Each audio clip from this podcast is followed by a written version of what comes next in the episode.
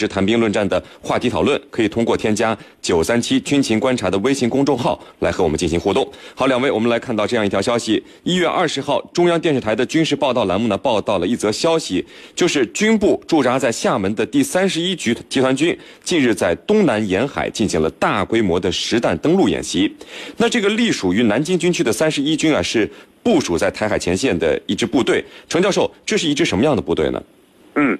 三十一军啊，它是我军历史上战功赫赫的一支非常著名的部队。咱们还记得抗日战争时期的这个杨明宝，这个叶西杨明宝吗？这个叶西杨明宝就是这支部队的前身，他们所完成的。当时呢，总共是击毁击伤日军的二十四架战机。那么这支部队呢，正如你刚才所说，它的军部呢是在厦门的同安区，它部署在台海前线，它是一支非常精锐的部队。下辖几个师，总共是九一到九三三个师。他的首任军长呢是周志坚中将，中将。这个他呢曾经，这个周周中将呢曾经指挥了东山岛的这个战斗。呃，在两岸关系非常紧张的时候呢，三十一军还这个主要完成了炮击金门和马祖这样的任务。在去年的九三阅兵当中呢，我们也看到这支部队的方阵，它有这个徒步方阵。还有空中梯队，因此呢，我们就呃很清楚，三十一军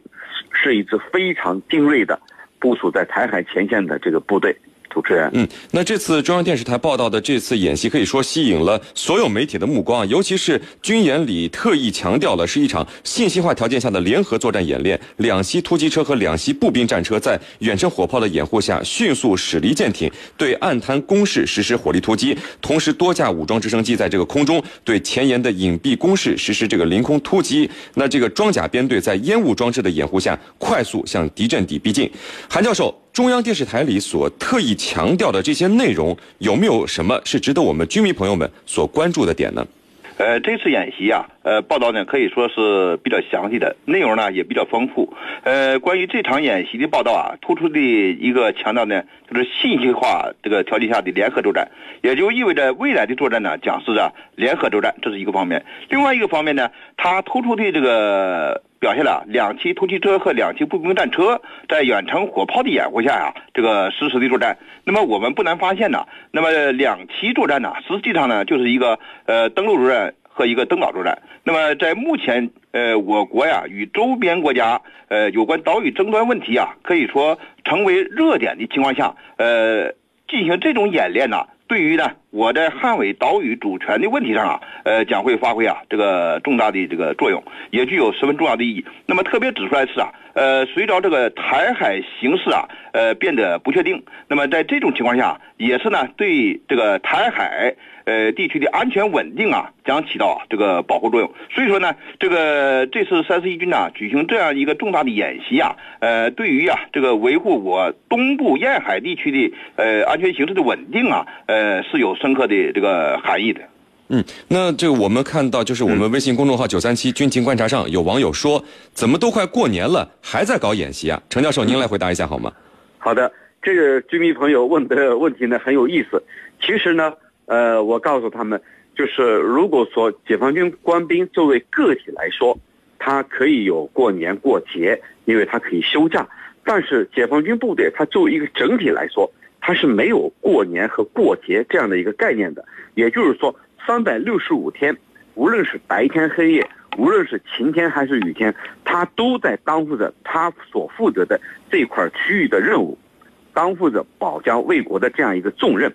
所以呢，这里头呢，甭管你过年还是过节，解放军部队它始终是处于一种高度的警戒状态的。那么你个体就是说里头的官兵可能啊轮轮休，他这个休假，那么他可以过年。那么整支部队他是没有过年这样的概念的。那么其次呢，这个台湾选举结束以后啊，它的政治生态，这个在蔡英文上台以后，可能会面临一个复杂的局面。因为到目前为止，我们注意到蔡英文呢。对于九二共识啊，他是没有一个明确的表态的，他只是说认可九二会谈，那么而不是九二共识，这一字之差呢，意义差得很远。也就是说，我们需要对台湾当局啊保持一种强烈的威慑，那么任何分裂国家的企图，都将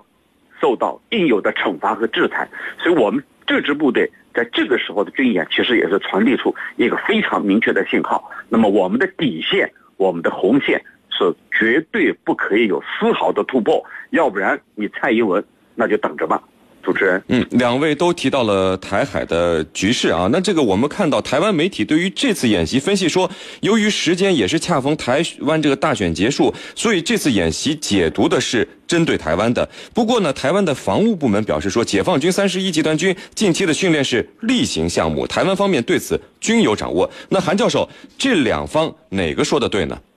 呃，应该说啊，这两个方面啊。呃，都具有这个正确性。为什么这样讲呢？呃，可以说，一方面我们可以界定，呃，这次的这个三十一军的演习呀，呃，它呢是一种这个例行性的这个演习科目。呃，因为呢，如此大规模的这个军事演习啊，不可能啊是临时性的，它是呢，呃，经过这个长时间的这个筹划呀和准备才能够举行的。呃，你比如说这个说今天那个搞这个。呃，这种这个演习，说这个昨天呢，呃，就开始啊这个行动了，这不可能啊，呃，如此短时间内这个成型的。也就是说，呃，三十一集团军呢举行这种军事演习呢，它是一种啊例行性的这个军事演习。也就是说，经过这个筹划和这个精心准备之后啊，才能够举行这样的一个军事演习。它是列入啊年度计划的一种演习。那么同时呢，台湾媒体说呀，这个这次军事演习是针对台台湾大选的。呃，我想啊，呃，如如果要是按照台湾方面的这种分析啊，也不为过。为什么呢？因为这个台湾举行大选这个时间呢，呃，是世人皆知的。那么恰逢啊，在这个台湾这个地区领导人大选之后呢，我们举行这样一个军事演习呢，呃，如果台湾媒体啊，呃，把它解读为是针对这个台湾大选之后啊的一个结果呢，也是不为过的。因此啊，呃，我认为上面的这个两方面的分析啊，都有它的道理。美军王牌部队第一骑兵师将要部署到韩国，号称协助维护半岛稳定。这支部队的到来真的可以带来和平稳定吗？敬请关注十五点三十分军情观察之谈兵论战。好的，两位，我们来看到另外一条消息，就是美国陆军将会在一月底向韩国派遣四千五百的兵力。那这批军人是隶属于驻胡德堡。第一骑兵师的第一骑兵旅的战斗部队，这是美国第二次从循环部署体系调集兵力来支援驻韩美军。程教授，这个美军的第一骑兵师是美军的王牌部队啊，那它目前的主要装备和作战特点是什么呢？对，呃，我们的军迷朋友呢，如果说听到这个骑兵师，可能会误解为骑在马上的那个部队，其实不是的。美军的骑兵师呢，第一骑兵师呢，它简称，它是陆军第一骑兵师的简称，它有两个重型的主力师。是两个重型主力师之一，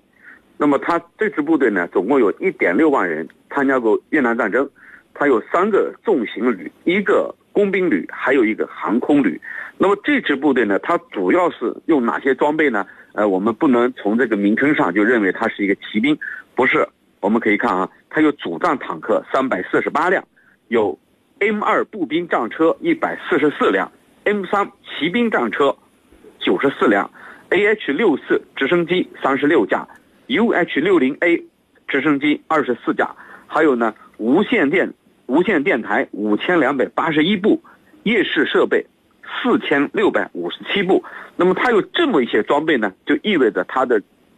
这个主战，它的战斗的这个方式是非常不一样的。那么它主要是通过直升机来完成迎击部队的部署、保障和撤离。那么在进攻当中呢，它可以依次歼灭敌人一个装甲机动步兵团；那么在防御当中呢，它可以抗击一个集团军的进攻。也就是说，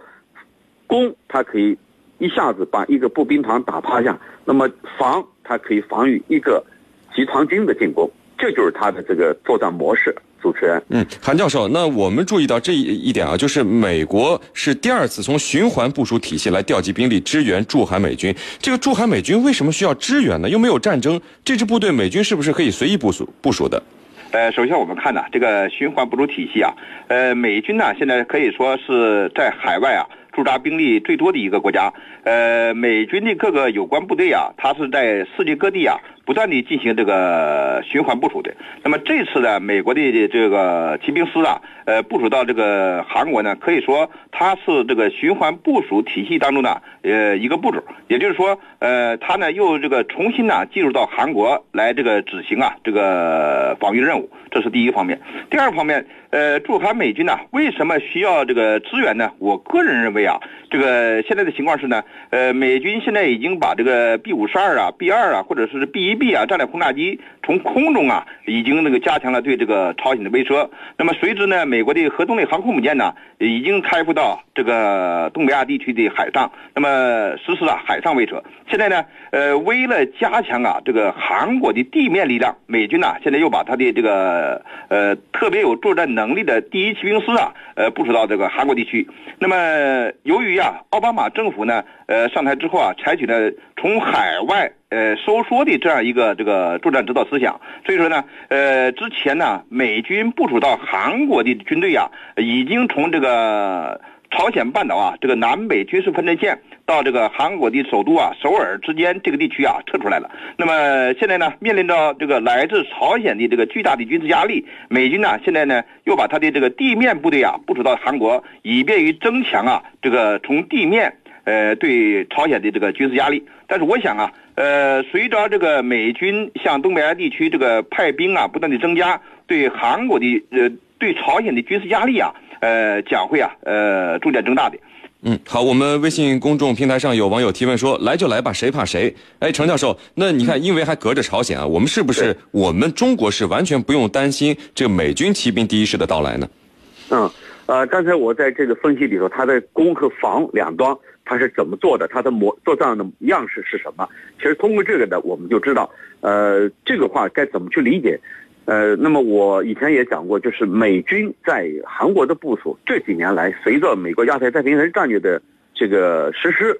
其实它是明的对朝鲜，暗的对中国。那么这里头，呃，的确如此，这里头是隔着朝鲜，那么美国也不可能这个主动对我们挑衅，那么他也嗯达不到这样一个目的，呃，那么怎么办呢？就只能起到一种这个。呃，象征性的作用就是呃，象征意义大于实际意义，的确如此，我们没有必要呃担惊受怕。主持人，嗯，韩教授啊，您看这个四千五百人，其实刚才也说了，就一个旅左右，那这么点人过来，是不是象征的意义是更大一些呢？呃，我个人认为啊，它既有这个象征意义呢，又有实际意义。呃，目前看呢，这个朝鲜半岛南北双方啊，这个相互对峙的程度啊，呃，在升级。那么在这种情况下，呃，极有可能出现这个擦枪走火的现象，或者说呢，出现呢这个韩国或者是朝鲜呐向对方挑衅的呃这种热点呢出现。那么这是一个方面，另外一个方面呢，在目前的朝鲜半岛啊。呃，安全形势之下呢，呃，朝鲜和韩国呃发生啊大规模战争的可能性啊不大。呃，那么基于这点判断呢，呃，如果朝鲜和韩国呃出现热点问题，呃，就可能啊出现这个小规模的这个摩擦问题。那么在这种情况下，呃，美国呀向这个韩国呢部署啊。呃，四千五百人的这样一支规模的这个部队啊，呃，完全能够对这个朝鲜半岛的热点呃问题啊，呃，能够采取动作，呃，遏制住啊这样热点的呃这个发生。土耳其军队开进叙利亚境内，行军途中，伊斯兰国极端组织纷纷在路边围观。如此滑稽的场景为何会出现？敬请关注《军情观察之谈兵论战》。那各位收音机前和网络在线收听的军迷朋友，今天我们军情观察之谈兵论战邀请到的两位军事评论员，分别是解放军国防大学战略部的韩旭东教授和解放军国际关系学院的陈汉民教授。如果您想参与到我们的话题讨论呢，可以通过添加九三七军情观察的微信公众号来和我们进行互动。好，两位，我们继续看到的一条消息是。土耳其军队一月二十号已经越过边境，进入到了叙利亚的阿勒颇省。他们携带了军用车辆和重型装备，包括扫雷设备。而边境附近的这个伊斯兰国极端组织的武装没有对土军做出任何反应，甚至就看着他们行军。陈教授，我们之前你看节目里说到，土耳其最近连续被伊斯兰国极端组织袭击，很多的平民伤亡啊。可是土耳其军队开进了叙利亚，而伊斯兰国极端组织的武装一个围观和目送的状态，这是不是？太滑稽了，嗯，的确如此啊。其实呢，这里头正是你刚才所说，呃，土耳其政府和极端武装 IS 伊斯兰国这种暗中勾结的这一个真实的体现。那么这里头呢，我认为很可能就是伊斯兰国和土耳其军方它有一种默契，这个默契很有可能就存在着交易，就是你入境我不打你，那么你呢去执行你的其他任务，那么你也不要动我，所以这里头他肯定是有一种这个默契在里头，那么就是呃为了下一步双方在这个叙利亚，那么各取所需，比如说呃这个。土耳其政府军他进来以后，他要去打压库尔德国人党，要去打压其他的这个武装，那么他要在这一块儿，呃，获得他的利益。那么对伊斯兰国来说，那么你土耳其军队来，那么我们两两个部分呢相安无事，谁要不要动谁？那么这个我入境进入你土耳其，你呢也睁着眼闭着眼，所以呢这里头啊，他肯定是有这样一种默契。那么这种默契呢？它绝对不是现在才开始的，它肯定是有一个过程。这个过程正是国际社会所普遍怀疑的，土耳其政府或者土耳其军方跟极端组织这个明来暗往，或者说这个啊这个暗度陈仓的这样一种情况。所以呢，我们认为这正是一个明明确的例证。啊，主持人，嗯，那这支土耳其军队据说只有一千人左右。那这支部队进入到叙利亚境内，目前没有和伊斯兰国极端组织交火的迹象。那他进去是干嘛的呢？韩教授，您怎么看？呃，事实上啊，这个土耳其军队啊，这个一千多人呢，呃，进入到叙利亚呢，可可以说呀，发挥的作用啊，呃，还是很大的。呃，一方面呢，呃，伊斯兰国呀，这个极端组织呢，通过这个炮击啊等等形式啊。把这个土耳其军队啊，呃，请到这个叙利亚来，那么这就是啊，这个伊斯兰国极端势力的呃一个胜利。也就是说，在这个叙利亚问题上啊，如果土耳其军队参与进来了，那么搅得叙利亚国内形势啊就讲呃更加复杂。那么在这种乱的形势之下呀，呃，对于伊斯兰国呀这个极端势力呢，扩大它的影响以及扩展呃扩展更多的地盘啊，将。会是十分有利的，这是一个方面。另外一个方面呢，土耳其军队啊，虽然来了只有一千人，那么进入到叙利亚里呃境内，呃，但是呢，它也标志着土耳其军队啊，在叙利亚有了军事存在。那么这样一来，土耳其啊，就可以在叙利亚问题上，呃，有这个发言权。这对于啊，土耳其政府呃，扩大呢，对这个叙利亚呃国内的问题啊，呃，将会啊，呃，起到一个支持的作用。所以说呢。这一千人呢，呃，虽然很小，但是呢，呃，他将发挥啊重大的作用，既对土耳其呃扩大在中东地区以及这个叙利亚问题上啊，呃，这个发言权将起到作用，同时呢，呃，对于啊这个伊斯兰国极端势力啊，呃，扩大影响，呃，得到啊这个传喜，呃，也也讲啊，要发挥这个积极的作用。嗯，我们微信公众号“九三七军情观察”的网友问啊，就是俄罗斯是不是刚好可以误炸一下这支部队报个仇呢？两位怎么看？这支部队会和俄罗斯以及叙利亚军队交火吗？嗯，那么从理论上来讲，我认为不能排除这样的可能，但是实际情况呢不会这样。为什么？你无论是土耳其军队也好，还是俄罗斯这个空军也好，他们都会小心谨慎的，双方呢避免直接交锋，因为一旦交锋，那么就可能。使这个冲突呢进一步扩大。至于说有没有这种误炸的可能，这可能性是完全存在的，而且从理论上来说，它的确是存在的。那么，我认为土耳其也好，俄罗斯也好，都不会去直面爆发这样一个冲突。那么双方呢会有一个啊小心翼翼的过程，就是说尽量避免直面交锋，因为你这个俄罗斯所声称的就是打击，呃。这个叙利亚境内的极端组织或者恐怖组织，那么现在呢，明确了就是其他反对派他不打，那么必须打这个打压这个 IS 伊斯兰国。那么至于说土耳其军队，我认为呢，可能他会尽量的回避，尽量的不要去呃这个引火烧身，要不然的话，这个冲突会进一步扩大和蔓延，从而呢导致这个局面更加不可收拾。